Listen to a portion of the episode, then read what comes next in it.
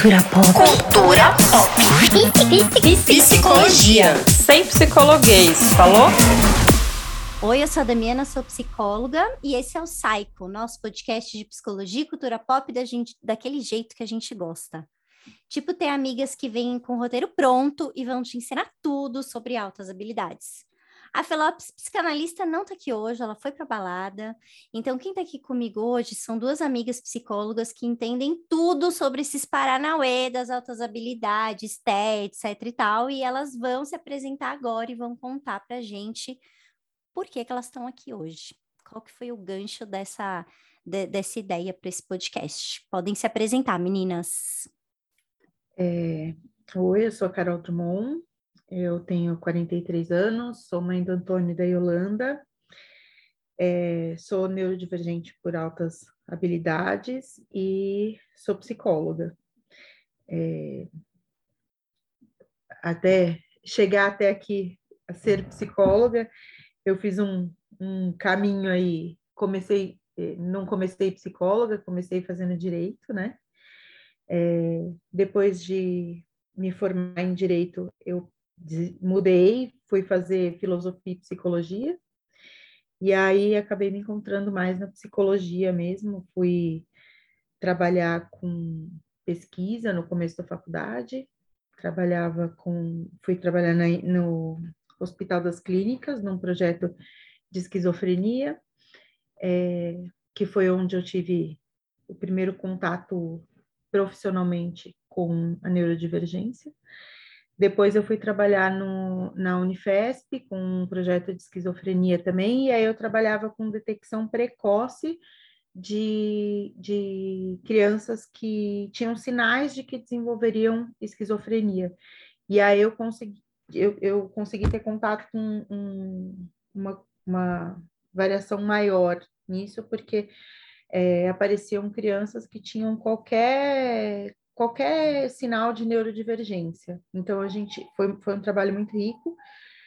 É, isso eu fiz ainda no comecei no último ano da faculdade, quando eu estava na clínica escola, né? E aí, quando eu entrei para, quando eu comecei a atender na clínica escola, é, todo, tudo que aparecia que era paciente que ninguém queria atender, falava, passa para Carol, que a Carol olha, né? Vai lá que a Carol atende. Eu comecei a atender um monte de gente e acabei me apaixonando pela clínica, que era uma coisa, era a última área que eu achava que eu ia trabalhar na psicologia, mas acabei me apaixonando e, e cheguei aqui, acho que através da maternidade também, depois que eu fui mãe, eu comecei a trabalhar mais com mães e com famílias, e aí comecei a ter o contato com o lado o lado das mães da neurodivergência, que até então eu vivia como, como sujeito, né? E agora eu, eu comecei a ter mais contato com, com o outro lado e, enfim, estamos aí, trabalhando no consultório e vivendo. Bom, eu sou a Carol Marques, sou mãe da Juju, de seis anos, do Antônio, de três, sou psicóloga, neuropsicóloga, também sou neurodivergente, TDAH, THZaça, como, dizia, como dizem, né? É, do subtipo, para quem tiver interesse, subtipo misto, infelizmente, com a hiperatividade mental muito grande e bastante desatenção. É, também comecei a trabalhar com, com neurodivergência é, assim que saí da faculdade, trabalhei com inclusão da pessoa com deficiência, Trabalhei muitos anos no SUS, né? Então, toda aquela questão permeada por questões sociais, enfim, familiares. Trabalhei em dois hospitais psiquiátricos, um com adultos, um no outro com um ambulatório de infância. Trabalhei também é, como neuropsicóloga num projeto, num programa da Unifesp também, é, voltado para autismo, é, avaliação de crianças com suspeita diagnóstica de autismo. E ao longo da, da clínica, né? Depois, quando eu saí do SUS, fui através da maternidade também, fui trabalhar com famílias, mães, casais, e continuei ali avaliando crianças com algum tipo de neurodivergência e acompanhando essas famílias. E aí, enfim, me interessando muito por esse universo. Hoje eu atendo na clínica online. É, naturalmente, organicamente, hoje minha o maior público da minha clínica são pessoas com alguma, algum tipo de neurodivergência. Ao longo do podcast, a gente vai explicar esse termo. e, e eu acho que é isso, assim, para me apresentar. Quando a Carol Marques, são duas Caróis, Caróis, quando a Carol Marques me chamou para falar sobre isso, né, que ela queria gravar o podcast sobre é, altas habilidades, ela me mandou essa matéria aqui, ó, que diz o seguinte: menino de 5 anos é o brasileiro mais novo a entrar para o Clube Mundial de Pessoas com Alto QI. E aí, é, sempre que a gente vê uma notícia dessas, ela é muito valorizada, né? Tem uma romantização dessa dessa neurodivergência, pode, posso falar assim? Neurodivergência de altas habilidades, assim que fala? Beleza. Tem uma romantização muito grande disso.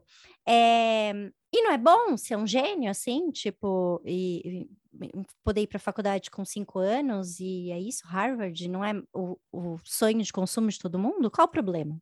Conta pra gente. É, eu acho que é o sonho de consumo até você consumir, né? é, é, a, gente, é... a gente não sabe que. É... Cuidado com o que você deseja, né? É. Cuidado, porque o seu pedido pode ser atendido. Mas é, é, é, complicado por vários. Tem, tem várias formas, né, que, que isso é complicado, né? É, existe sim uma, uma supervalorização da inteligência, né? Porque teoricamente na sociedade que a gente vive, que é altamente competitiva, que vale quem chegar primeiro, quem ganhar o maior salário, quem conseguir fazer mais, quem ganhar mais títulos, isso é uma vantagem, porque você vai conseguir essas coisas, né? E vai não, né? Tem grandes chances de conseguir, né? Porque nem todo mundo vai conseguir.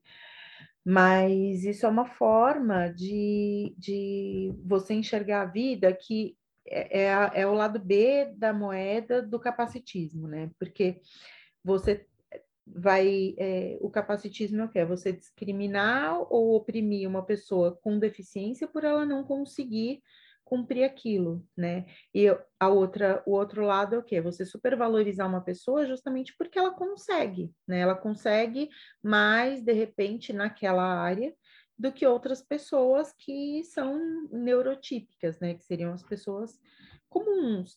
É...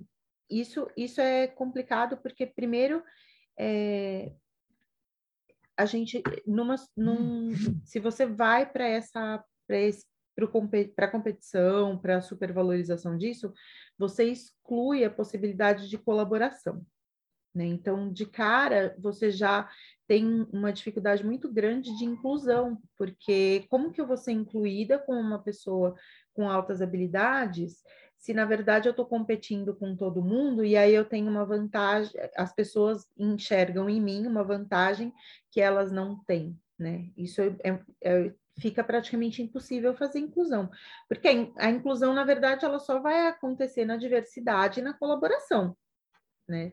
E, e fica como se você tivesse um, um, um superpoder, né? E não é um superpoder, porque você ter, você ter altas habilidades só quer dizer que o seu cérebro funciona de outra forma, né? Ele funciona de um jeito diferente da maioria das pessoas você vai ter facilidade de fazer algumas coisas e dificuldade de fazer outras, né? E quando você coloca é, é, como um superpoder, é como se você, você é, invisibiliza as dificuldades que vêm junto, né? E aí a, a criança, né? No caso, esse menino era uma criança, ele passa a ser cobrado a ter um, a, a um determinado resultado que a gente não sabe se ele vai conseguir atingir, porque ele é só uma criança, a gente nem sabe se esse vai ser o objetivo dele quando ele for adulto, porque ele pode simplesmente resolver fazer qualquer outra atividade que não tenha nada a ver com a área acadêmica e ser feliz assim, né? É, e, e, além disso você você coloca você coloca a cobrança muito alta, né? E você é, é, tira o lugar de fala dele, né? Porque a decisão sobre o que vai ser feita, da, o que ele vai fazer da vida dele, tem que ser dele, né? E quando você coloca essa meta para ele, a, a, vida dele praticamente já está desenhada, né? E quem tem maturidade para decidir com cinco anos de idade o que, que vai fazer da vida, né? Mesmo adolescente, se você pegar um adolescente que fez progressão na escola, tal, se formou no ensino médio com 15 anos. Gente, com 17, eu escolhi ser advogada, que era uma coisa que hoje não tem nada a ver com a minha vida, não tinha nada a ver com o que eu poderia trabalhar, com a habilidade que eu tinha para trabalhar, com o que eu queria da vida. Mas naquele momento era meu sonho. Imagina se você faz isso antes, né? Carol, você descobriu depois que você era altas habilidades ou desde pequena, desde cinco anos? Qual que era a diferença disso na escola para você, por exemplo? Eu, é, é, eu descobri com quatro para cinco anos. Tá. Né? É, eu era uma criança precoce em muitas coisas, eu aprendi a ler e escrever em casa, brincando uhum. com livrinho, tudo. Então, com quatro anos eu já era alfabetizada. E, e eu tinha outras, é, eu tinha dificuldade de socialização, é, eu tinha muita sincronia, né? Que, que é o quê? Em algumas áreas eu era muito desenvolvida, em outras áreas eu estava lá atrás e não, não tinha desenvolvido o que eu precisava, tá. né?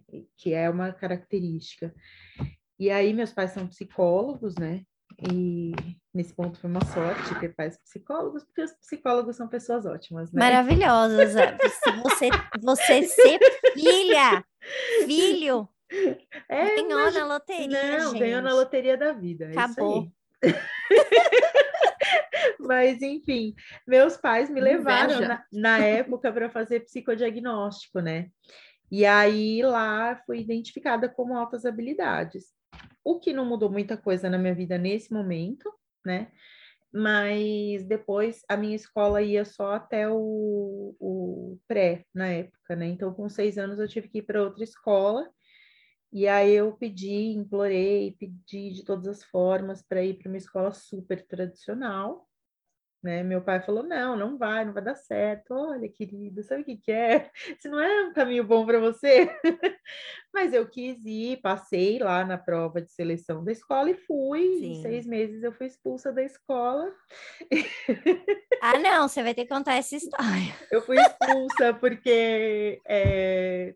ah, eu não fazia lição, né? Eu não ah. fazia lição, eu não queria ir para o recreio. Aí, quando eu vinha a lição, eu, faz... eu dava um jeito. Tipo, teve uma prova que a professora colocou assim, sei lá, eu não lembro a pergunta exata, mas era, era sobre uma samambaia. Então, eu falava assim: explique o que são epífitas, por exemplo, que é a samambaia, e deu o seu nome. Aí eu coloquei, expliquei o que, que era, escrevi Carolina. Mas eu fiz de sacanagem porque a professora formulou mal a pergunta, Ai, só que eles Deus. começaram a se ligar que eu estava de sacanagem, porque era a minha forma de sobreviver, né?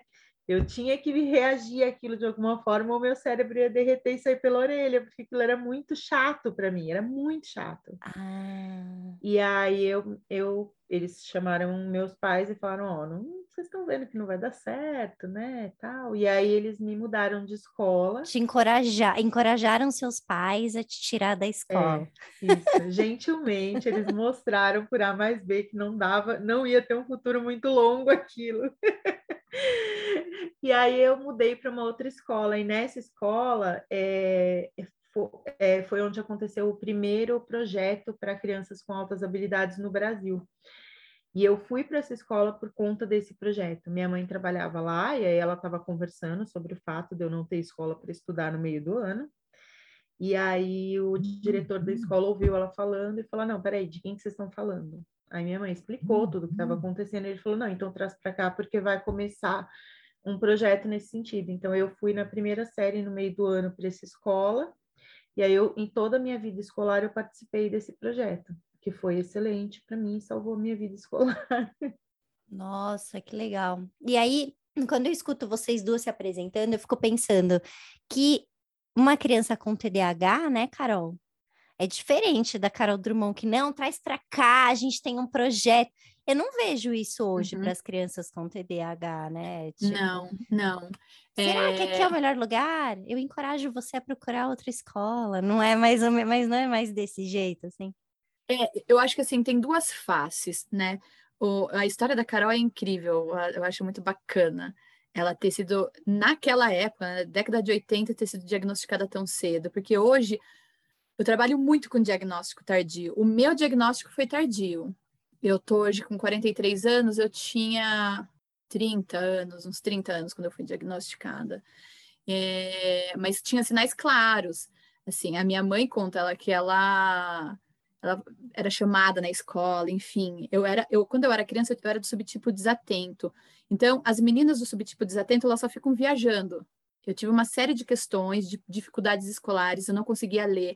A minha mãe, ela é educadora infantil, então ela percebia as minhas dificuldades e ela fez toda a adaptação para eu conseguir estudar, intuitivamente. Ela lia os livros, contava a história dos livros para eu conseguir seguir. Mas não tinha nada, era tipo, não existia. E diagnóstico para menina, em todos os tipos de neurodivergência, é mais raro, porque a menina, ela, ela aprende socialmente a mascarar muitas coisas. Então, a sociedade pede que ela fique ali quietinha no canto dela. Né? Os pais da Carol, como psicólogos, percebiam alguma coisa, essas assincronias no desenvolvimento dela e levaram para avaliar. O que percebiam é que eu era uma menina extremamente desatenta e que talvez não fosse ser alfabetizada. Então, eu era colocada no lugar de provavelmente ter uma inteligência abaixo. Então, assim, é, é, e os meninos com TDAH, eles são muito disruptivos no comportamento. Então, são os que são sempre expulsos, são os que são que dão sempre muito trabalho. Então, assim, é difícil porque você não se encaixa, né, naquele sistema. É, então, é, é, são abordagens completamente diferentes. Não existe né, algo eu acho que assim a questão da, das altas habilidades, como a criança ela apresenta essa sincronia, ela apresenta características que estão muito fora da idade, existe uma intenção de investimento no intuito de você investir naquele potencial daquele talento, que é o que a Carol fala da face B do capacitismo, que é o talentismo. Então são crianças talentosas, nós são, nós precisamos garimpá-las e ajudar na formação. As outras é assim, meu filho, se você não estiver atrapalhando, fica aí no seu cantinho. Você está atrapalhando, vai procurar na outra esquina, ou você medica essa criança, né, para ela ficar quieta. Então não tem muita estratégia, né? Não tem, não tem esses investimentos de estratégias para essas outras crianças.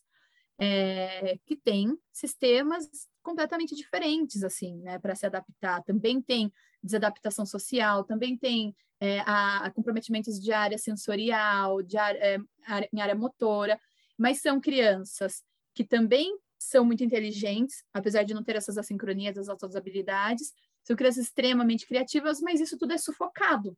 Você não entra no potencial da criança. Né? Então, eu acho que o, o ruim das altas, das altas habilidades, né, e da super, que é a superdotação, é que a criança ela é aprisionada e reduzida àquele superpoder. Então, é uma criança que é, ela precisa seguir para o talento, né? Então, é uma criança que ela perde outras possibilidades, é invisibilizada todas essas dificuldades, né? Então, existem essas discrepâncias muito grandes, né? E hoje existe todo um movimento aí da, da neurodiversidade, depois eu posso explicar esses termos, da neurodiversidade, que é você encarar... É, eu te falar isso, acho legal vocês explicarem as nomenclaturas, de repente, tá. TDAH, é, neurodiversidade, isso, tudo isso. A, a, neurodiversidade, o que, que acontece? A neurodiversidade ela, é um termo que ela foi usado pela primeira vez por uma socióloga é, australiana. Veja que história interessante. Ela era ela era de uma família judia, a mãe dela era uma sobrevivente do Holocausto, e, e ela cresceu com uma sensação de não ser comum, essa menina. E ela percebia na mãe alguns comportamentos muito diferentes. Aí, entre a década de 80 e 90, ela se torna mãe solo de uma menina. E ela começa a perceber que essa menina tinha características muito diferentes e que lembrava as características da própria mãe e dela. E ela não sabia classificar o que era aquilo. E aí, a partir da leitura de um livro, que eu indiquei, até, até indiquei aqui no outro podcast que eu participei, que é do Oliver Sacks, que é um neurologista brilhante, que chama Um Antropólogo em Marte, ela lendo esse livro, ela conseguiu nomear que elas poderiam estar no que na época era chamado de síndrome de Asperger, que hoje a gente encara como fazendo parte do transtorno do espectro do autismo. E aí ela, como socióloga, ela usou esse termo da neurodiversidade, fazendo uma equiparação com a biodiversidade. nós temos vários tipos de cérebros, então todos, todos somos neurodiversos. Não existe um cérebro igual ao outro, nenhum. E aí, o que acontece? Ela cunha esse termo porque, na época, a, a psicanálise estava caindo, estava decaindo o conceito da psicanálise de culpabilização dos pais, a, psicana, a psicanálise já estava se retratando e estava saindo desse campo, e aí a neurociência estava avançando muito, então é, o autismo ele já estava sendo estudado do ponto de vista mais cerebral, como é, um transtorno, e aí como uma coisa da busca da cura, e aí ela entra com esse conceito que vai, vai é, começar a, a movimentar um grupo de ativismo que começa a surgir no autismo, na comunidade do autismo, que é, bom, é, será que nós temos que ser curados? Bom, existe a neurodiversidade. Será que a gente precisa transformar, se transformar em alguma coisa diferente? Né? Isso principalmente no movimento dos, dos, dos autistas adultos de alto funcionamento, né? Que hoje a gente classifica diferente, que é autista, hoje a gente fala de autismo nível de esporte 1, 2 e 3. Mas naquela época existia esse movimento. E aí, o que, que acontece? É, ela, quando ela cunha é, esse termo de neurodiversidade, ela, está ela não tá falando só sobre autismo, ela abarca uma série de funcionamentos e deficiências que eram invisibilizadas também. E ela foi muito influenciada, é, e, e, na verdade o termo dela ganhou visibilidade muito tempo depois, com dois livros super importantes, um Longe da Árvore, do Andrew Solomon, que ele vai fazer uma pesquisa com uma pesquisa de 10 anos com muitas famílias, e ele fala no livro, ele aborda a neurodiversidade, e o Neurotribo, que também foi um, um livro que trouxe esse conceito à tona para falar disso. É, agora, neurodiversidade, somos todos, somos todos neurodiversos. Entretanto, uma parte da população, mais ou menos de 15 a 20%, compartilham um desenvolvimento neurológico diferente. Você olhando do ponto de vista do que é atípico, do que é esperado, 15 a 20%, mais ou menos, vai ter um funcionamento diferente. Dentro desse funcionamento diferente, a gente pode colocar várias coisas. Transtorno do espectro do autismo, altas habilidades barra superdotação, transtorno do déficit de atenção e hiperatividade, que é o TDAH, e outras, né? Dislexia, descalculia, disgrafia, síndrome de Tourette, e tem discussões sobre alguns transtornos psiquiátricos. Então, se você encara como uma neurodiversidade, transtornos como esquizofrenia, transtorno é, bipolar, então, assim, é, existe é, uma comunidade de pessoas debatendo é, isso, porque, na verdade, se a gente for ver, essas pessoas, a neurodivergência sempre existiu. Mas quem estuda, quem está à frente da academia, na maioria das vezes são neurotípicos, que estão construindo os manuais diagnósticos, né? Que a gente conhece muito bem, DSM, CID, enfim. E isso de, de anos em anos vão mudando. Todas essas nomenclaturas, por exemplo, é, o TDAH, ele foi mudando. Ele era conhecido, é, enfim, a, entre a década de 70 e 80, aqui no Brasil, quando chega, como deficiência cerebral mínima.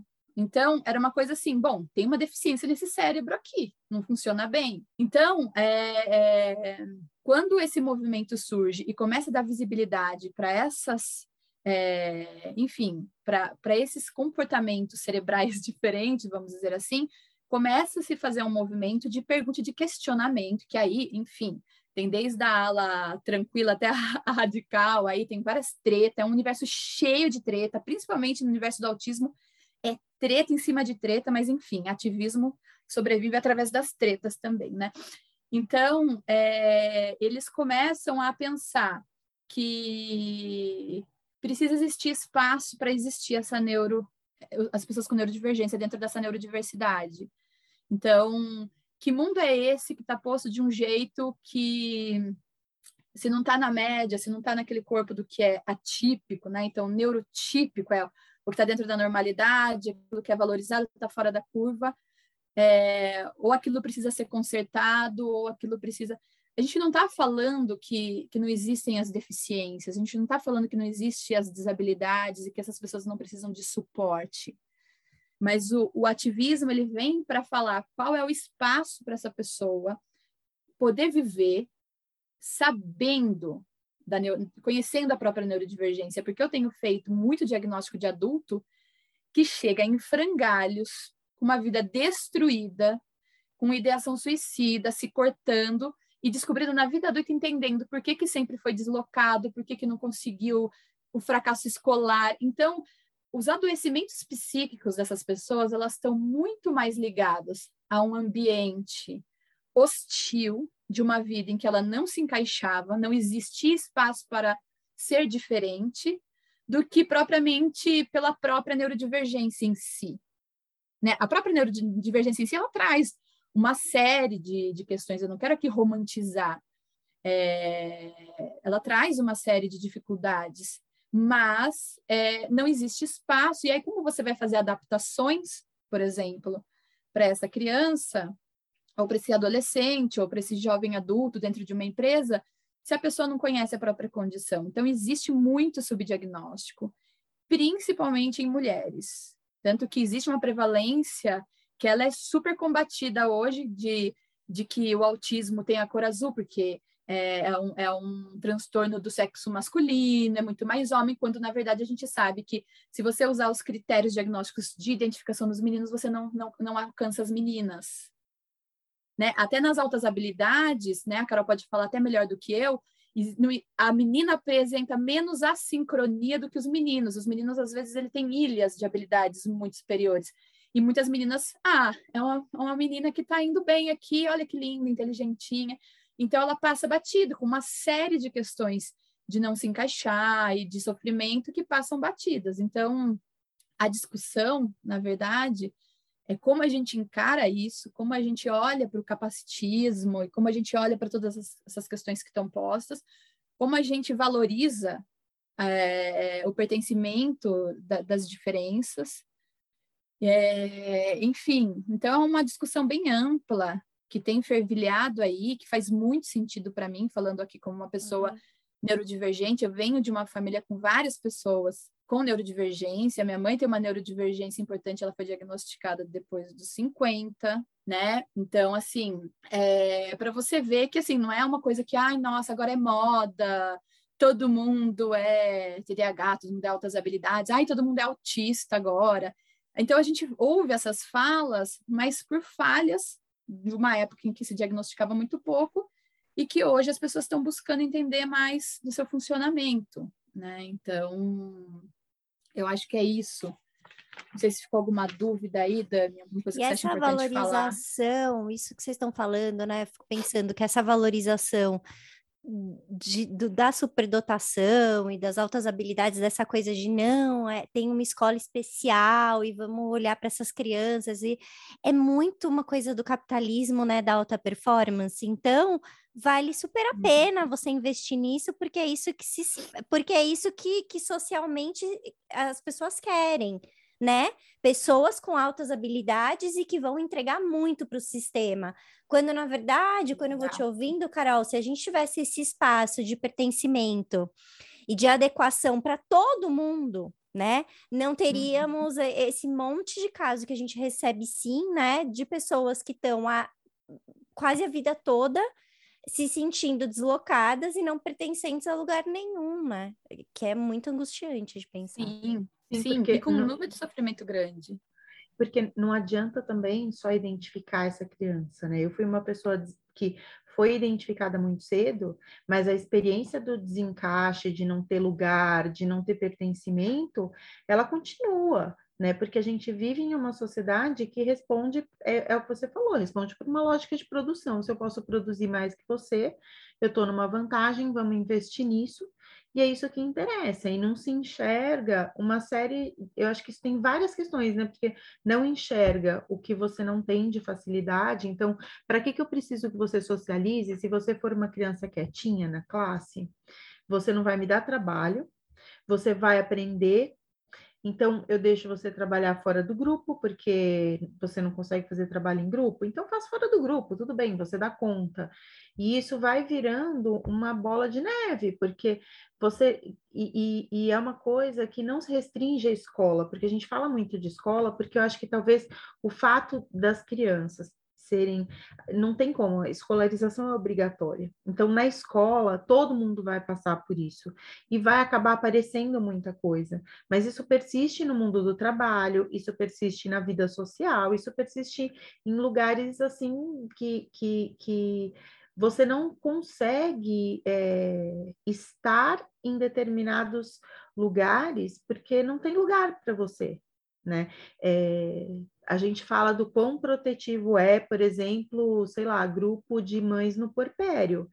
E eu nunca consegui ter isso de forma total, porque se eu estou num grupo de mães, eu, uma das coisas invisíveis da, das altas habilidades, eu tenho uma necessidade de dormir muito, muito baixa, muito pouco. Então, a privação de sono, por exemplo, que é uma coisa que é lugar comum na maternidade, eu nunca, eu nunca vivi isso porque eu não preciso dormir tanto. Então, se eu dormir uma noite picadinha, para mim tá tudo bem. No dia seguinte eu acordo mais ou menos ok e consigo tocar a vida. Eu não tenho aquela sensação de tipo, não tô conseguindo nem pensar porque eu não consegui dormir. E eu não posso falar isso, porque se eu chegar num grupo de mães que tá todo mundo reclamando que não conseguiu dormir, que não conseguiu fazer almoço, que não conseguiu fazer isso, que não. Aí, e eu chegar colocando isso de duas uma. Ou todo mundo vai me odiar porque eu consegui fazer o que ninguém conseguiu, ou vão achar que eu estou mentindo. Então, que, que, você vai criando estratégias na vida para sobrevivência. Então, você não fala sobre isso. E existe uma parcela da sua vida que ela não chega nas pessoas. Então, muitas coisas que de repente você vive e que poderiam trazer estratégias ou até agregar na vida das pessoas, porque se de repente eu tenho condição de fazer uma coisa com muita eficiência, eu posso ajudar as outras pessoas. Não no sentido de ser, ó, oh, a Carol é a boa zona da história que vai ajudar todo mundo. Não, mas no sentido de eu usar a minha habilidade para ajudar você e usar a sua habilidade para me ajudar né? Eu tenho, eu sou péssima, péssima. Eu não vou em festa que eu não conheço ninguém, porque eu sou péssima em socialização. Eu tenho muita dificuldade, né? Para eu chegar numa pessoa com quem eu nunca falei e conversar, é muito difícil. Aí o que, que eu faço? Eu pego meu marido, que é uma pessoa que é excelente nisso, e jogo na frente. E ele vai lá, cria o ambiente de conversa e eu chego depois. Então, eu, eu, a gente usa isso, né? E coisas que, para ele, tem coisas que, gente, que eu faço que ele não tem ideia de como eu faço aquilo. Né? Então, ter isso, só que isso não devia ser uma coisa restrita às relações que você tem muita intimidade, isso deveria ser uma postura social, só que a gente vive numa sociedade de competição, de produção, então fica e que muito super difícil. valoriza eh, você ser extrovertido, né, e não introvertido. Sim, então tá, sim. quando você é introvertido, é meio que tá errado, você precisa criar outras formas de ser, porque não é legal, não é bem visto, você precisa socializar, você precisa sempre estar é, tá em grupo e que gostar de estar tá sempre junto com todo mundo. Exatamente. Tem uma série de atravessamentos aí que é sociais que acho que ninguém pensa muito sobre isso, né? Quando vai dar o DSM ali, né? É, é. Fica só ali. É. E, e, é muito comum é, quando a gente atende adultos que não têm, não, não foram identificados, não sabem que tem alguma neurodiversidade, isso eu acho que tem um peso maior, porque a pessoa, isso fica como uma inadequação, né? Como se você fosse incompetente para determinada coisa, né? Seja lá o que for. E, e aí a pessoa precisa compensar isso de alguma forma, né? Então, como você resolve isso? Como você trata isso? Só que nem tudo é tratável. Né? Tem coisa que você vai ter estratégia para lidar porque você precisa, mas não que isso vai ser curado ou tratado. Né? Então, não, não é, é a, a, pessoa que tem determinado funcionamento, é, nem sempre aquilo, às vezes aquilo é uma adaptação que ela vai ter que fazer para a vida, né? Qual estratégia que você vai usar? para conseguir funcionar, porque você vai ter que conversar com pessoas no seu trabalho. Por exemplo, eu, como psicóloga, eu tenho que fazer uma primeira sessão com todos os pacientes que eu atendo. Então, quais as estratégias que eu tenho para que isso seja fluido? Porque depois que eu te convenho, depois, depois que eu conhecer você, eu vou sentar, vou conversar horas com você muito tranquilamente. Mas esse primeiro contato é difícil. Então, eu tenho estratégias que eu uso para lidar com esses momentos que eu tenho dificuldade, mas para isso eu tenho que conhecer minha dificuldade, né? E, e, e, é muito difícil, porque é, uma, é, um, é privilégio atrás de privilégio, né? Porque eu tive o privilégio de ter alguém que olhou para isso muito cedo, que olhou para isso de uma forma que foi é, adequada, que, que não me expôs, porque tem essa questão, né? A gente estava falando da reportagem do menino de cinco anos, né? É, essa criança com cinco anos já está sendo super exposta por uma única coisa, né? Ela está sendo totalmente resumida ao QI dela. E a gente sabe que mesmo para altas habilidades, o QI nem sempre é, você pode ter uma inteligência, de repente, musical, né? Você pode ter altas habilidades em, em, na inteligência corporal, sinestésica, ou, sei lá, tem espacial, é, interpessoal, e isso passa batido, porque você está valorizando só o acadêmico. Só que essas outras crianças, elas vão ter as outras questões relacionadas às altas habilidades, vão fazer parte da vida dela, porque altas habilidades não é só uma questão de inteligência, você tem, como tem nas outras neurodivergências, você pode ter alter, é, alteração sensorial, você é afetado pelas coisas de uma forma diferente, você percebe o mundo de uma forma diferente, você tem um funcionamento imaginativo diferente, que a gente chama isso de sobreexcitabilidade. Né? É como se você um, é como se todas as pessoas estão vendo um quadro pintado em azul bebê e rosa bebê, e quando você olha para aquele quadro, você vê um azul royal com rosa choque. Né? Então, aquilo chega para você de uma forma diferente. E aí você reage a isso de uma forma diferente. Então, o que a gente vê muito no, na, nas pessoas autistas falando de ah, não, não tolero barulho, para mim ambiente muito barulhento, muito desgastante. Isso nas outras neurodivergências pode, pode aparecer também. Né? Pode aparecer de repente uma criança que, que tem uma seletividade alimentar muito marcante. Isso também pode ser um indício de altas habilidades ou de outra neurodivergência. Né? Uma criança que não tolera usar roupa com etiqueta, isso, só que isso é um mundo, né? Porque existe a sobreestabilidade emocional, existe a da imaginação, existe a criança que tem que, que é, é psicomotora, então ela vai pular, ela vai, vai ser muito corporal. Existe a única que é valorizada, que é a intelectual, né? Que você chega com uma ideia e a pessoa senta e estuda 10 horas por aquilo porque achou super interessante. Mas aí é legal, né? Não é legal quando você fica pulando no mesmo lugar porque você está super excitado com uma ideia. Essa criança, não. Essa a gente não quer, pulando dentro da sala de aula. Né? A gente quer a outra que você, que o professor vai dar uma ideia, ela vai correr para a biblioteca, vai ficar lá e vai trazer um negócio incrível. Então existe essa essa hierarquia também, mesmo dentro da, da neurodiversidade, dentro da, das altas habilidades, né? De quem responde mais ao estereótipo para quem responde menos ao estereótipo, né? Nossa, gente, eu nunca tinha pensado nisso. Que tem outras formas. Tem, tem outras formas. Dentro das altas habilidades, a gente acha que é só aquela inteligência altíssima. É, eu, é, eu, existe, é. existe artistas, né?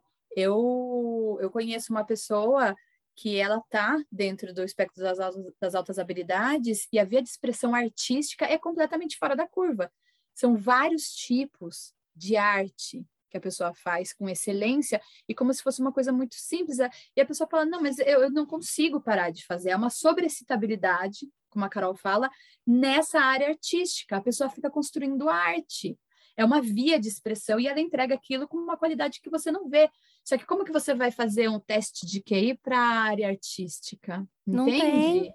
Então, é, são áreas que elas são, não são valorizadas e elas não são vistas, mas isso não faz com que aquela pessoa não tenha, não esteja no espectro das altas habilidades com todas essas outras dificuldades, entende? Então tem na área do esporte, Sim. então a gente pode pensar vários super talentos, aqueles talentos naturais, aquela criança que já, meu, não é só a dedicação e as horas de treino, é um talento para cima da média. A criança ela não consegue parar, o corpo se movimenta naturalmente e o esporte ajuda ela a, a expressar isso. E o que, que eles querem, né? Eles querem o que, a sociedade quer e o que, que as associações que, que visam o alto QI, né? Os super inteligentes, né? Eu recebi esses dias uma, uma reportagem que passou na, na, na Jovem Pan News falando exatamente de um grupo falando dessas super inteligências, né? E aí coloca quase como uma seita, sabe? Um grupo que recebe, que testa quase que de um jeito místico, porque é super escondido o jeito que testa e quando na verdade são testes psicológicos de detecção de QI, né? São instrumentos que nós psicólogos conhecemos e podemos usar. Tem nada de mágico, só que assim, o filtro é muito, o funil, ele é muito estreito porque ele está olhando para as crianças que têm altas habilidades, com essa sobreestabilidade em cima dessa área que vai para acadêmico, o acadêmico. Né? Eu Tem atendo... estudos hoje que estão tentando desenvolver esses diagnósticos para outras áreas, que não só esse teste do QI, por exemplo, ou isso não é possível que, que aconteça? Então, na verdade, por exemplo, se eu, se eu fizer um teste de QI para uma pessoa que tenha é, altas habilidades, por exemplo, se eu pegar essa pessoa que eu conheço na área das artes, Sim. fizer o teste, fizer uma avaliação ampla, vai aparecer a alta habilidade dela ali. Tá. Eu vou chegar num resultado. Um bom neuropsicólogo, ele não usa só o teste do QI para avaliar, a gente não fica só nisso. Mas o QI, ele tem medidas para avaliar, é que o, o, eu estava até conversando disso com a Carol, eu, como neuropsicóloga, se não é necessário, eu evito, eu evito colocar número, valor de QI. Porque você faz uma avaliação neuropsicológica pensando, eu quero dar um mapa para essa pessoa de como ela funciona, seja para identificar uma neurodivergência ou não. Já fiz muita avaliação de pessoas neurotípicas com diagnósticos equivocados, a pessoa funciona bem, ela tem alguma outra coisa que está atrapalhando esse funcionamento que a gente precisa olhar. Se a pessoa está na área das altas habilidades, então ela vai apresentar é, isso vai aparecer na avaliação, porque a gente não avalia só, então a gente avalia QI verbal, é, QI de parte de execução, então a gente tem uma somatória de elementos para chegar naquele valor que é hipervalorizado. E tem um teste de QI que, inclusive, um desses clubes do, sabe, do super inteligente usa, que só avalia um tipo de inteligência, por exemplo. Quando você usa, vai ver a, a parte da inteligência fluida, que é a capacidade de raciocínio lógico. Só que existem outra, outros instrumentos em que você pode chegar em outros tipos de habilidade que aquele cérebro tem, que você vai avaliar uma função executiva muito acima da média com outros instrumentos. Inclusive, né, é, muitas pessoas, muitas crianças com transtorno de déficit de atenção, elas vêm para ser avaliadas com hipótese diagnóstico de deficiência intelectual. A gente tira, a gente consegue limpar o diagnóstico porque a gente consegue ver que aquela criança atinge parâmetros dentro do que é esperado para aquela faixa. Então, eu acho que existe também uma redução desse tipo de avaliação que visa só um tipo de inteligência, entende? E essas crianças que estão com essa coisa artística do corpo, elas não estão procurando esse tipo de. Elas não chegam no consultório, porque elas estão desadaptadas na escola e elas são lidas como não inteligentes. Existe um termo que chama é, altas habilidades com dupla excepcionalidade. Então, eu atendi um adolescente que ele era completamente disfuncional na escola, a escola detestava, ele já tinha passado por várias escolas e sido convidado a, né, a sair dali, gentilmente. E, e eu fui conversar na escola e falaram, gente, esse menino tem um problema muito sério, ele não acompanha, ele não acompanha. Quando eu fui avaliar, e ele tinha, só que assim, ele queria ficar na aula de educação física, o menino tinha uma inteligência corporal que ele pegava rápido, ele foi um professor de, de parkour o menino viu um dia e começou a pular, pular, pular, pular. O menino tinha uma habilidade muito fora da média. Ele queria ficar, ele não queria ficar fazendo aula de matemática, ele queria ficar pulando. Então ele tinha uma série de desadaptações e a escola achava que ele era terrível, ele tinha notas péssimas. Quando eu fui avaliar ele, eu fiquei espantada porque ele estava dentro do espectro das altas habilidades quando a gente ia medir a inteligência dele. um raciocínio extremamente rápido, mas com um déficit de função executiva e de atenção. Então, a gente tem que fazer uma avaliação ampla para ver esse caso. E aí, eu, eu fui para a escola assim, meu Deus, como eu vou conversar com essa escola? Porque essa escola tem um menino que tem muita potência e eles estão matando esse menino dentro dessa escola. E, inclusive, eu tinha que falar que altas habilidades dele estavam para a área corporal, porque isso aparecia na história. Você não é um aplicador de teste. Você vai investigar a história, você vai investigar a área de interesse, você vai investigar onde está essa sobreestabilidade.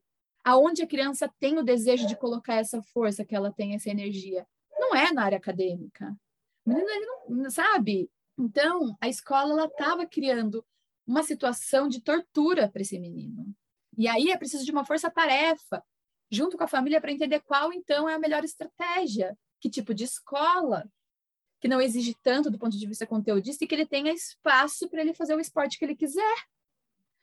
Então, eu acho que tem aí que ter uma sensibilidade dos profissionais que estão nessa avaliação para também não valorizar isso, porque a gente pode errar a mão nessa, uau, olha, seu filho tem tal QI. E é muito difícil isso, porque porque que eu geralmente quando não precisa não coloco o número, eu coloco, olha, muito inteligente em tal área, muito superior em tal área, nessa área foi tá ok dentro da média, porque você faz um mapa na avaliação. Você vai falar daquele funcionamento como um todo, onde estão as potências, as dificuldades, para como encaminhar essa criança para toda a potência dela. Se tem um número, um valor, a pessoa vai parar, parar naquele valor. Ela reduz tudo que você falou aquele número. Então, é, é uma ambivalência enorme que eu vivo como neuropsicóloga em relação ao que vão fazer com esse número que eu vou dizer. É óbvio que em algumas situações a gente precisa dizer, porque faz parte da avaliação, mas não é só isso. Então, a importância de ter um discurso para além do QI, né, para além dessa hipervalorização desse número, é muito importante. Eu, e tem mais uma coisa, né? Eu acho que é, é, existe um discurso de que faz parte, por exemplo, das altas habilidades, é, você ter outros quadros que, que aí sim seriam patológicos, de você ter depressão, ansiedade, síndrome do pânico, mas isso não faz parte das altas habilidades. Isso é uma, for, é, é uma consequência da forma como se lida com, a, com essa questão né? Ah, falando assim de pessoas que, que quando toda vez que fala de pessoas que são altas habilidades e que não são acadêmicas, me vem na cabeça o Gilberto Gil, né? Que ele é uma pessoa que fala que ele escolheu na vida é, praticar a bondade absoluta. E esse é um princípio de vida dele e ele vive de acordo com isso. Né? E aí, quando você vai ver é, talvez ele, ele eu não, não conheço profundamente a biografia dele, mas muito provavelmente ele, ele é uma pessoa com altas habilidades, mas em outras áreas, né, na área espiritual, intrapessoal, né, porque ele tem um conhecimento a respeito dele mesmo, a forma como ele lidou com a época que ele ficou exilado e todas essas coisas, você vê que o funcionamento não é um funcionamento habitual, não é o que qualquer pessoa viveria naquela situação né? E existe, você falou de estudos, né? Existe um, uma, uma teoria a respeito da, das altas habilidades, de que não, que, que reforça essa questão de que não está necessariamente ligado ao QI, que é, é um polonês, né? Que, que passou por é, ele, é, eu estava vendo a biografia dele, ele, ele foi é, passou por um campo de concentração, depois ele foi preso na. Boris Cyrulnik? Não, é o. Não. Eu nunca lembro o primeiro nome dele, mas o segundo é Dabrowski. Ah. E ele desenvolveu uma teoria que chama teoria da desintegração positiva, né? Porque ele fala que o desenvolvimento de toda pessoa, típica ou atípica, vai passar por momentos de desintegração. Então, você nasce totalmente voltado para você mesmo, é, é, o bebê, né? Só está preocupado com ele mesmo, não, não, nem enxerga que existe o que tem fora, né? E aí, conforme você vai, vai sentindo o mundo, ou vai experimentando o mundo e como esse mundo te afeta, você vai colocando em xeque as coisas que você acredita, e isso faz com que você desintegre a sua personalidade para desenvolver uma, uma nova forma de ser, né? Então ele, ele, ele propõe que a personalidade ela é construída de uma forma ativa, então você escolhe quem você vai ser. E essa escolha passa por esses momentos de desintegração, né? E para ele, na teoria dele, a pessoa que tem uma neurodivergência e que tem altas habilidades, na verdade, ela teria uma capacidade maior de perceber o mundo e o mundo afetaria de uma outra forma que faz com que ela desintegre mais vezes. Então, ela consegue desenvolver a personalidade dela de uma outra forma, né? E, e de fazer isso com mais consciência né? Então, ele coloca que algumas pessoas vão continuar lá no primeiro estágio, egoísta, olhando só para si mesmo, sem se preocupar com o outro. E aí, é, aos poucos, você integra valor, os valores do grupo social, da família, da religião, se você tiver uma, ou do grupo político, se você participar de um. Aí, a partir de algum momento, você começa a questionar isso também, e aí você começa a ver o que serve e o que não serve para você, e você vai evoluindo nisso até chegar num ponto em que você se conhece muito bem, você sabe o que você quer da vida, e tá tudo bem se as outras pessoas lidarem com isso de outra forma, porque você tem muito claro o que você quer para você mesmo. Né? Eu brinco com a Carol que essa fase é o do Nirvana, que eu ainda não conheço ninguém que chegou lá. Mas basicamente todo mundo caminharia para isso, né? E aí entram essas sobreexcitabilidades que a gente falou, porque quem tem, quem é, quem tem essa sensibilidade aumentada em algumas áreas que, que ele coloca né, como principal é emocional, porque as, for as coisas vão te afetar mais profundamente, né? A imaginativa e a intelectual. Quem teria essas três áreas mais sensíveis teria condição de evoluir mais, porque não é tanto uma escolha, né? A vida te pega e te dá uma bofetada em alguns momentos e você não tem opção de não olhar para aquilo né? Então você se desenvolveria. Então você vê que já é uma visão da, das altas habilidades que não tem nada a ver com QI, porque é uma forma, é uma forma da pessoa funcionar no mundo. Né? E aí, não necessariamente, principalmente em adultos, você recebe um adulto na clínica que você olha e fala: esse não é um funcionamento típico, essa pessoa não é uma pessoa que tem um funcionamento é, típico. Então, o que, que essa pessoa tem de diferente? Né? Eu tenho uma, uma, uma paciente que eu atendo que ela tem um funcionamento completamente diferente, né? E aí, como você encontra, precisa passar por uma série de testes de QI e tal? Não precisa, porque às vezes no funcionamento da pessoa você, você caminha com a própria pessoa para ela perceber isso, né? E, e, eu acho que a avaliação de testagem, de ter um número de QI, tudo precisa muito para a escola, se você precisa fazer um processo de inclusão porque aí não tem muito como fugir, porque existem exigências, mas trabalhando com adultos e as pessoas, a maior parte das pessoas que eu trabalho são adultas, né? Então, o caminho é um pouco outro, né? De você olhar para esses desajustes da vida e, e, enxergar isso de outra forma, né? Isso não era um defeito seu, isso é só um funcionamento diferente, né? Puxa, esse, esse olhar, é, e foi a Carol que me apresentou esse teórico. Como é que é o nome dele, esse, gente? É, ó, ó, eu peguei. Kazimierz, sei lá como se pronuncia, mas assim, Kazimierz Dabrowski. Dabrowski. Então, ah, isso, é um, vocês, é um vocês anotaram aqui, ó. Mudanças de rumo profissional como momentos de desintegração, pensando em Dabrowski e a teoria de desintegração positiva. É isso. Isso. Veja só, o cara é um polonês, ele desenvolveu, ele desenvolveu essa teoria na década de 60, só que Nossa. ele passou, ele passou pela guerra, ele foi para o é, campo de concentração. A, a Polônia deixou de existir uma época, aí ele foi para a França. Então, não tem tradução do material dele para o Brasil. Tem, é, como ele ficou um tempo na França, né? Muitos poloneses foram para a França quando a Polônia deixou de existir como um território. Então, tem material dele em francês e em inglês. Ah, eu tô achando em inglês aqui, desintegração positiva. Isso. E eu achei Esse- muito. Esse é o livro que, que vocês indicam, esse desintegração positiva mesmo, ou tem algum outro? Não, tem um outro que é melhor, chama Construindo a Construção da Personalidade a partir da desintegração positiva. Peraí, Ah, eu, enquanto a Carol fala, eu vou olhar. Isso, esse mesmo. Positive Disintegration. É tá. esse mesmo. Tem E, e- em português e em francês só. Então é muito recente. Inglês, né? chegada- Inglês e francês, né? Isso, Tá. inglês e francês. Então é muito recente a chegada desse material para cá. Nossa, gente. E é muito pessoal- é- ler. E é um pessoal da área e que estuda altas habilidades que trouxe as ideias dele, principalmente sobre, a, sobre as áreas de sobreestabilidade. E, e o pensa que o pensamento dele ele não construiu pensando exatamente nesse público, né? É, um, é uma teoria da personalidade. Então, eu achei muito fantástico, principalmente quando eu estava discutindo né, essa teoria com, com a Carol, e ela trouxe o exemplo da psicose, que para o Dabrowski, a psicose ela seria uma dessas desses momentos de desintegração.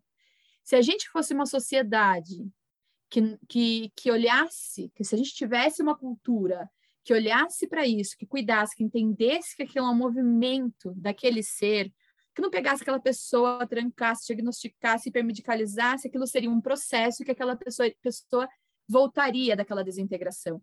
E eu já assisti pessoas que saíram de surtos psicóticos sem medicalização. Eu trabalhei muito tempo com casos muito cronificados, mas eu assisti pessoas que tiveram. Eu tenho uma paciente que é uma. Nossa, é um dos casos mais incríveis que eu acompanho. É, que ela teve dois episódios, dois surtos psicóticos, e quando ela me conta a história dos surtos dela, tem uma riqueza, e tem, tem olha, é, enfim, parece estranho falar isso, mas tem uma criatividade, uma poesia em explosão. Quando ela me narra aquilo, ela é uma atriz, então, assim, tinha um acontecimento na vida dela, e ela rompe, ela, ela desintegra. E aí foi um caso que eu ainda estava muito marcada por todo co- como a gente estuda as psicopatologias. E eu acompanhei ela na, na gestação, e o meu maior medo é que ela entrasse numa psicose pós-parto. Eu tinha muito medo disso acontecer. E a, a experiência da maternidade dela foi altamente integradora. Aquilo deu sentido para a vida dela.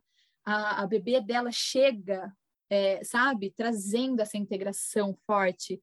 É, é, não a bebê traz, não quero colocar na bebê a responsabilidade disso, mas o processo das duas foi uma das foi um dos processos A mais potência lindos, da relação, né? a Integrou. potência e assim é, então a gente precisa desconstruir muito né esse olhar da doença esse olhar da busca pela cura né É, se a gente for pensar é, até bem pouco tempo atrás a homossexualidade ela ela estava no DSM como um transtorno a ser Total. curado Total.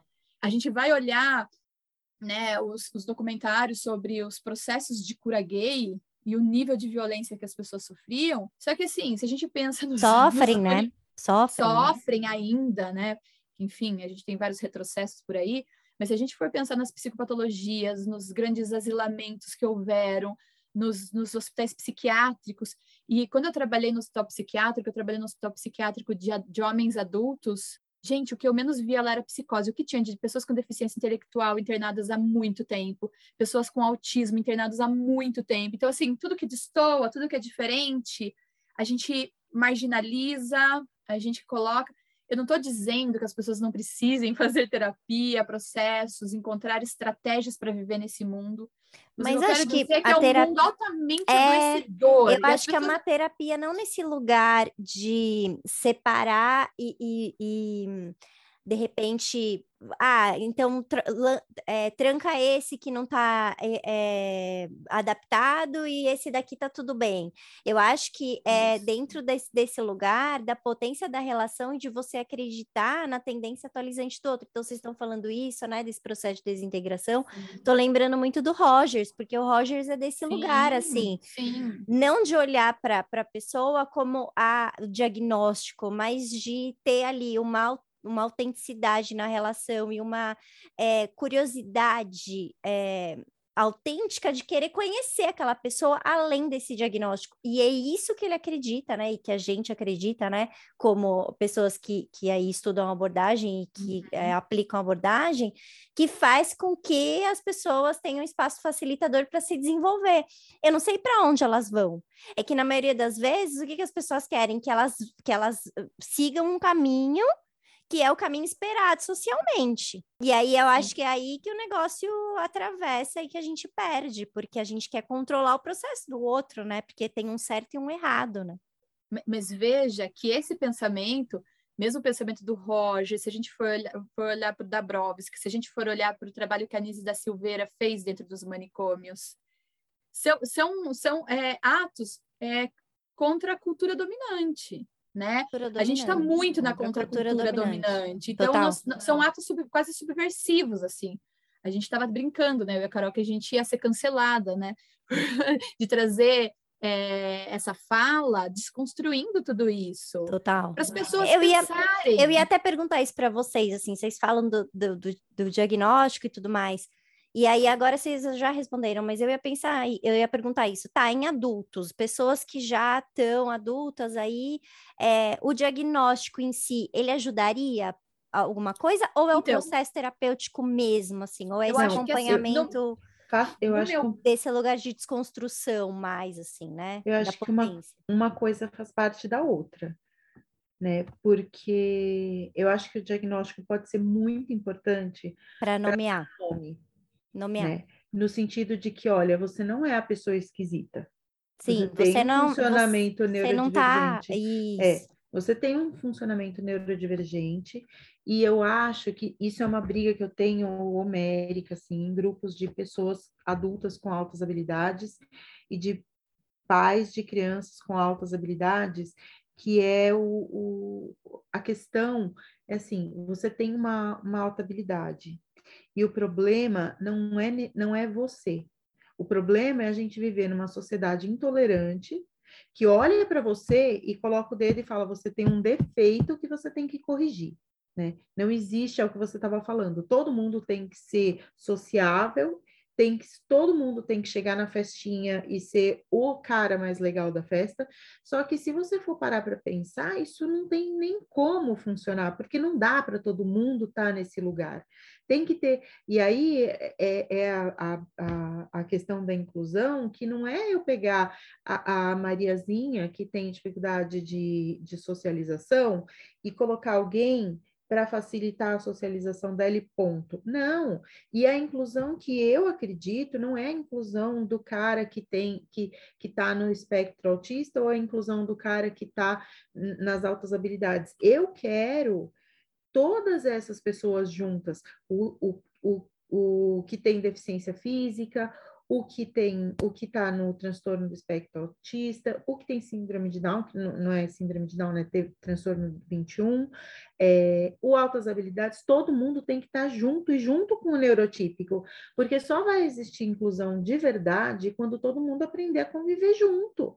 Porque se a gente acredita que a pessoa só existe na relação, e para eu existir, eu dependo da minha relação com você, eu dependo da minha relação com a sociedade, eu dependo da minha relação com a minha profissão, com a minha maternidade, e, e tudo isso são, são, eu sou constituída, não é que isso me influencia, eu sou feita dessas relações. Né? Isso é quem eu sou.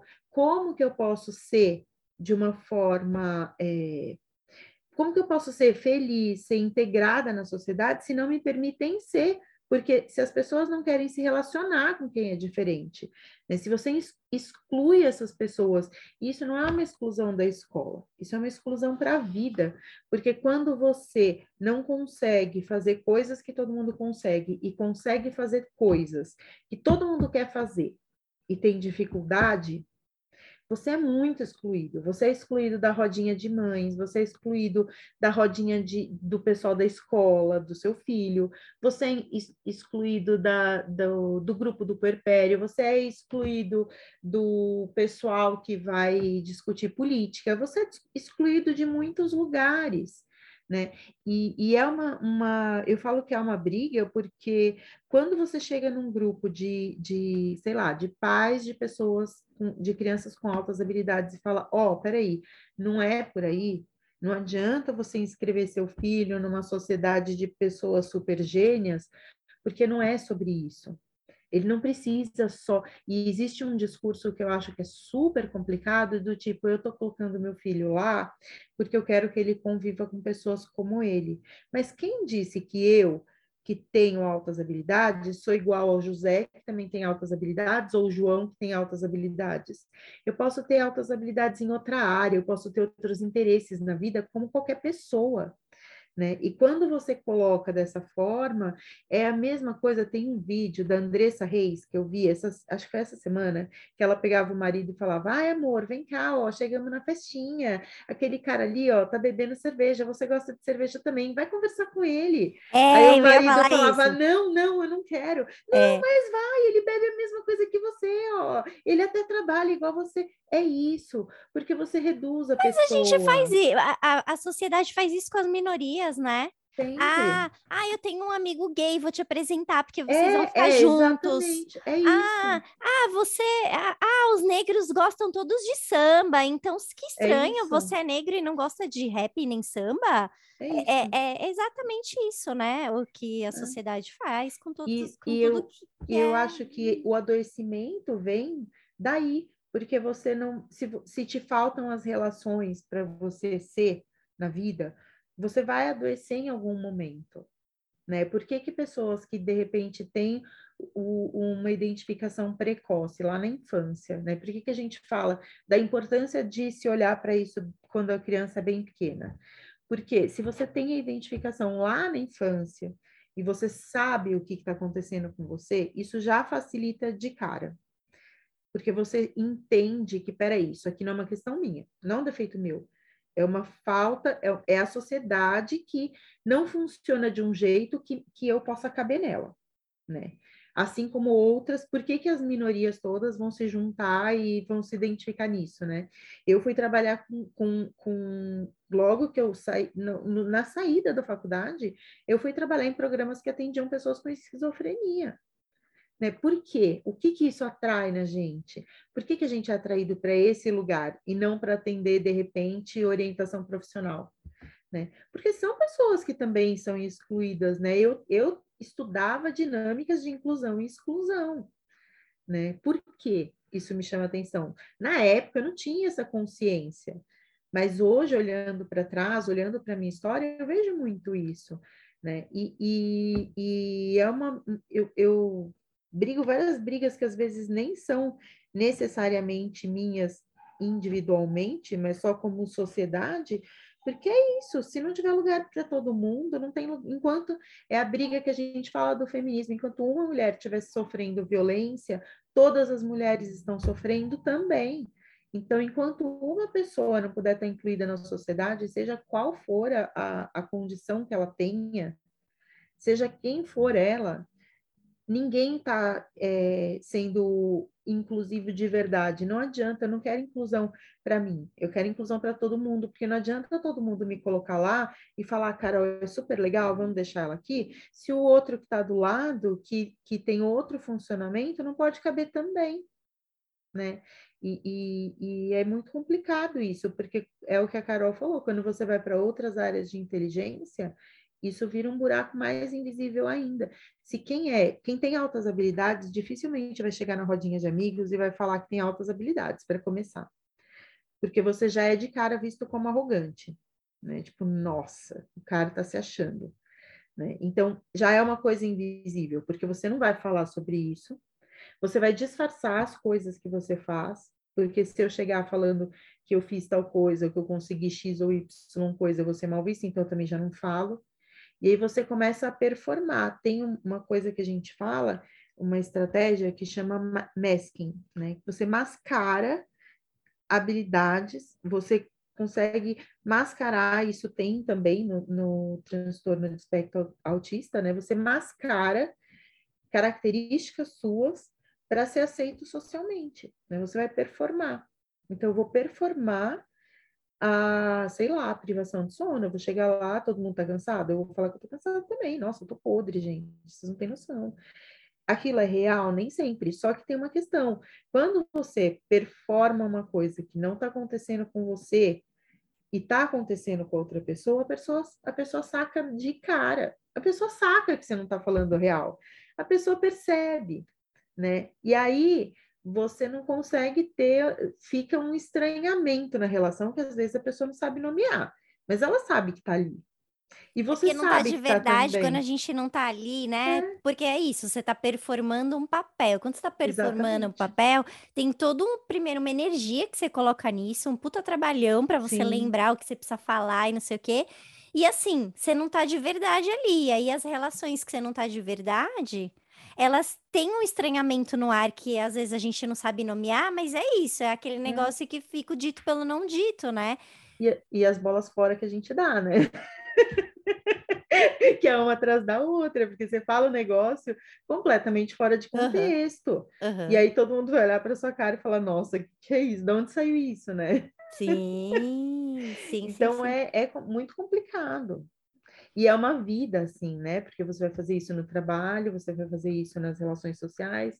E aí, onde você pode estar de verdade, né? Eu acho que talvez a- a- o ganho principal da terapia para pessoas neurodivergentes em geral seja essa experiência de poder ser sem filtro, sem máscara, Sim, sem estratégia, Total. sem nada. total. né? E aí, isso é, é o o É um objetivo da, facilitador. da terapia, né? Você começa a ampliar isso para outras relações, Você vai levando, vai né, para relações que, saúde. que bancam tá com você inteiro também, porque eu fico pensando isso, né? Exatamente. Tem relações que não bancam tá com a gente inteiro, mas tem relações que bancam estar, e é nessas que a gente precisa investir, né? Não naquela Sim. que se a gente precisa mentir que não dormiu. É, Essa, né? Cê- e assim, tem É um relações. exemplo, sim, é, mas todo mundo vai ter essas relações que, tipo, você vai estar mais ou menos, né? Sim, Porque sim, você não sim, vai sim, ser sem filtro em todos os lugares, sim, mas, mas é importante você ter esses espaços, né? sim, E sem você dúvida. construir esses espaços, porque você fazer isso de uma forma ativa, você sabe, conseguir perceber e ir construindo isso passo a passo, né? É muito importante. E é uma das coisas que a gente mais trabalha quando você atende adultos em psicoterapia, né? De, Com de, certeza. de- em geral, né? Eu acho Sim. que isso em geral, mas na neurodivergência eu acho que é mais marcante por conta dessa experiência de não caber em lugar nenhum, né? Eu acho que tem um, um caráter importante da fala da Carol, que eu gosto muito de conversar com ela, que eu acho que tem esse caráter social e político, sabe? Para a gente olhar é, de, de como as coisas se encaminham, né? olhando assim para para a história dela, para como ela enxerga e para como, mesmo para muitas pessoas com neurodivergência dentro das altas habilidades, o olhar está muito focado nessa nessa construção aí da, dessa cultura dominante mesmo. É, eu, eu, quando eu fui para para neuropsicologia, eu fui porque eu queria entender e nomear os processos. Eu fui trabalhar com deficiência, inclusão da pessoa com defici deficiência intelectual no SUS, num projeto piloto no centro da cidade de São Paulo. A gente não tinha um espaço físico, a gente trabalhava na rua. E uma das equipes que a gente acompanhava era, era uma equipe de saúde de população de rua. Então a gente tinha que identificar pessoas com deficiência intelectual na rua. E assim, a gente não tinha instrumentos. E essas pessoas não tinham, né? Mesmo a gente entrava nas ocupações legais, a gente via aquelas crianças, aqueles adolescentes que tinham alguma característica, alguma coisa diferente que ninguém sabia nomear. Os profissionais de saúde não sabiam. Então eu falei, gente, eu preciso conseguir minimamente entender e separar uma coisa da outra.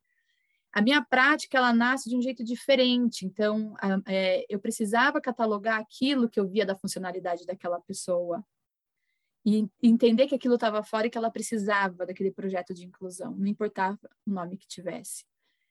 Mas você esbarrava em muitas questões sociais, porque para aquela pessoa conseguir um benefício, por exemplo, ela tinha que ter um CID. Para gente, é, a gente conseguir um laudo, ela tinha que ter é, o, o, laudo para a pessoa com deficiência intelectual, você tem que ter a numeração do QI. Tem que ser abaixo de um número X para ser considerado deficiência leve, tem que ser um número de QI para ser considerada moderada e tem que ter a partir de um número para considerada grave.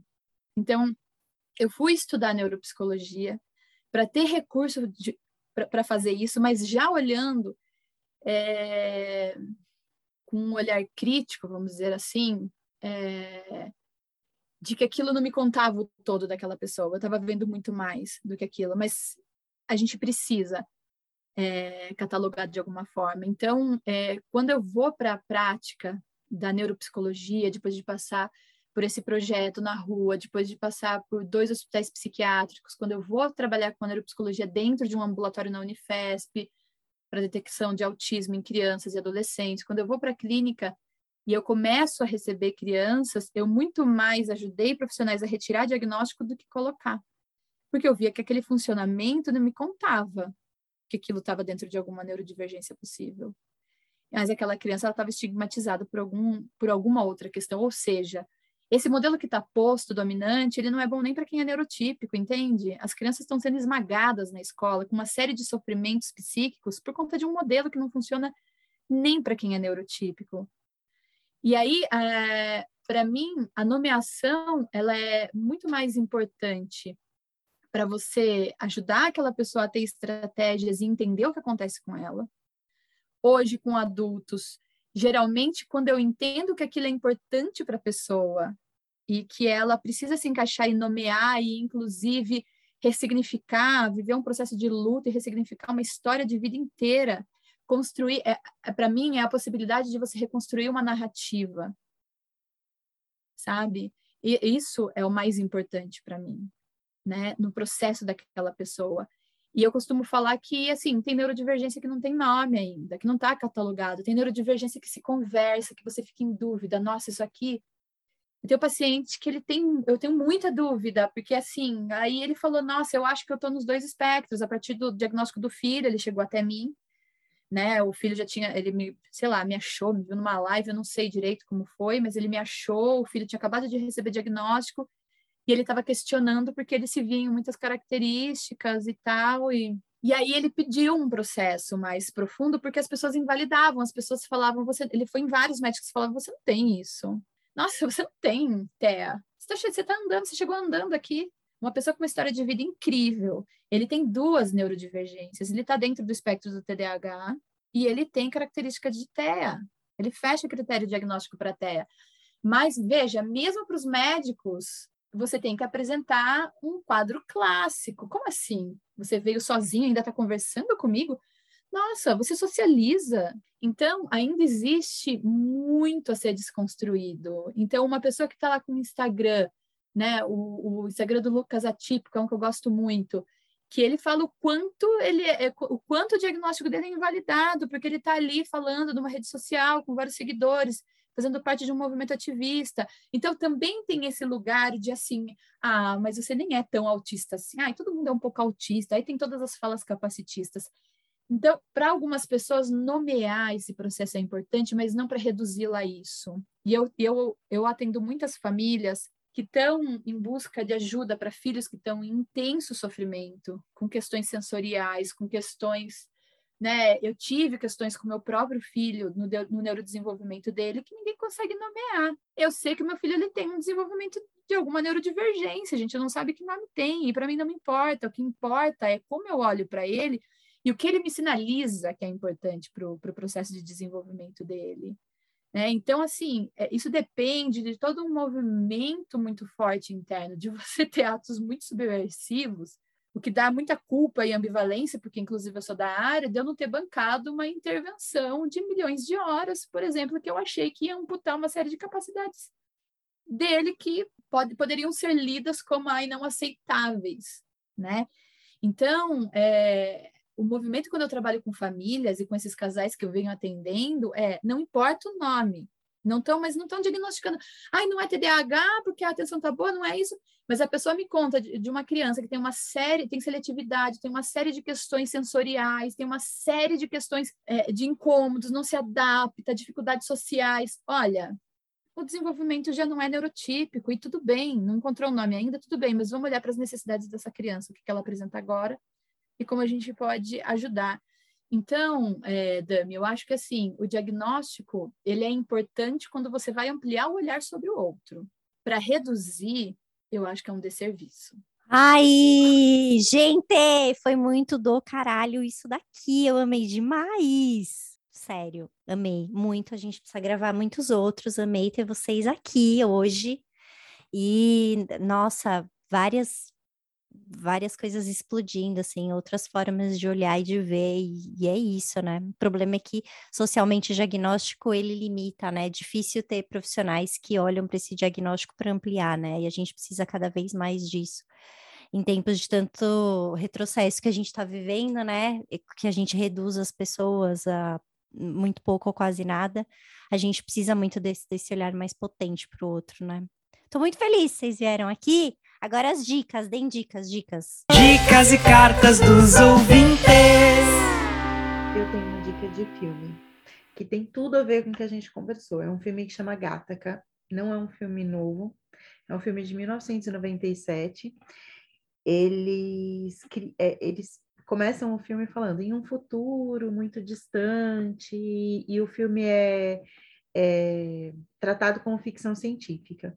Eles criam uma sociedade onde as pessoas são classificadas pela sua condição genética. Então, para você ter acesso aos lugares, você vai lá, põe seu dedinho, ele faz um microfuro, lê a sua, a, o, a, a sua, seu DNA e isso determina se você pode ter acesso a determinadas vagas de trabalho, a lugares, a espaços, a espaços de socialização, e todo mundo é classificado dessa forma.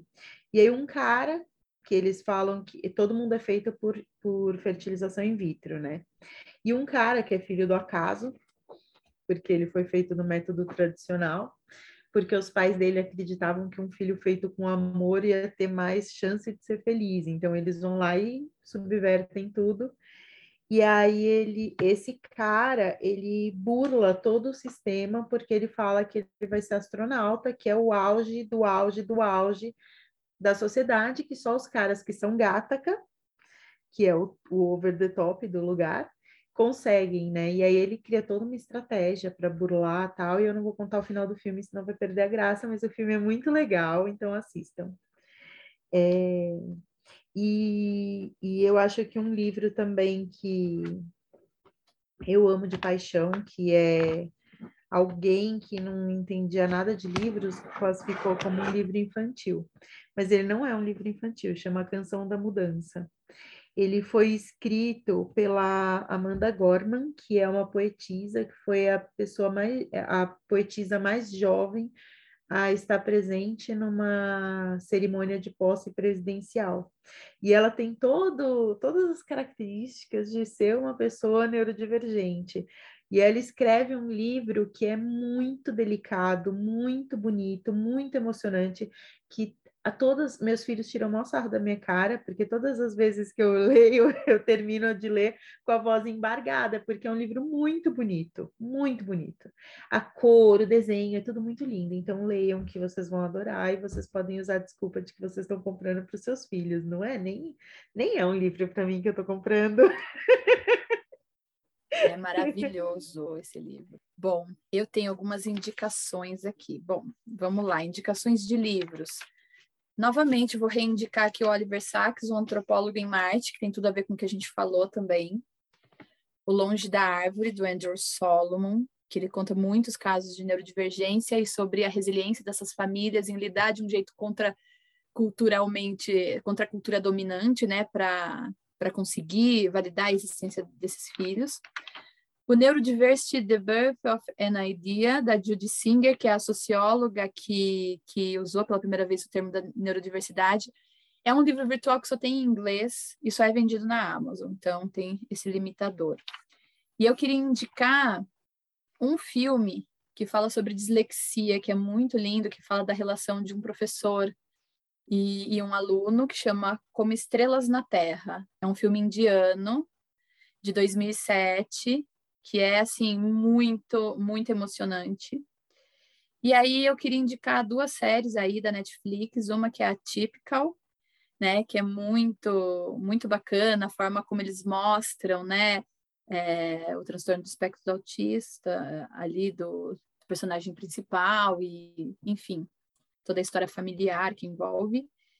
E um documentário, é um formato de série, mas é um documentário que chama Amor no Espectro, que também é muito interessante porque você vai entendendo ali, né, como eles leem algumas desabilidades e como eles vão ajudar com estratégias é, e que aí entra naquela característica importante da gente validar a experiência do outro, entender como ele precisa de adaptações para estar nesse mundo que está posto, sem é, tentar tirar a, aquilo, sem tentar tirar a característica principal da neurodivergência dele. Então, acho que são as dicas aí importantes. Eu vou dar dica eu de um é filme que, que é um antigo, eu não sei exatamente de quando é, mas ele chama Capitão Fantástico. Eu acho que agora entrou na Netflix, mas na época que eu assisti só tinha no YouTube. Que é um filme de um pai é, que vai criar os filhos de um jeito completamente diferente e que ele é super julgado socialmente por conta disso. Mas é um filme muito bonito que mostra esse lugar de quando a gente olha para as potências das relações, as pessoas se desenvolvem, talvez não dentro do padrão esperado, mas dentro desse lugar de se encontrar, de ser autêntico consigo mesmo, de se integrar. É um filme realmente muito bonito. Amei ter vocês aqui, gente. Posso falar só mais duas coisas? Claro. A gente, a gente falou do Dabrowski, né? Então leiam o livro dele também, né? A gente, a gente falou no. que é no, é, é, o Personality Shaping, que é, é, dele, que é muito bom. E um outro filme que você estava falando agora, eu me lembrei, que fala muito da questão da família, que é A Menina no País das Maravilhas. É um filme muito bonito, muito bonito, que é, é a menina ela tem síndrome de Tourette. Olha. Mas é um filme muito bonito, muito bonito mesmo, que discute muito a questão da família lidando com a neurodiversidade. E vale super a pena também. Obrigada. Ai, adorei, adorei todas as dicas, amei ter vocês aqui, estou muito feliz. Obrigada. Nossa, eu amei muito, eu que agradeço aqui o espaço, Dami. Obrigada, Esse podcast Carol. maravilhoso. Carol Marques, Carol Drummond, obrigada, amei ter vocês aqui. Boa noite. Obrigada, gente. Boa noite.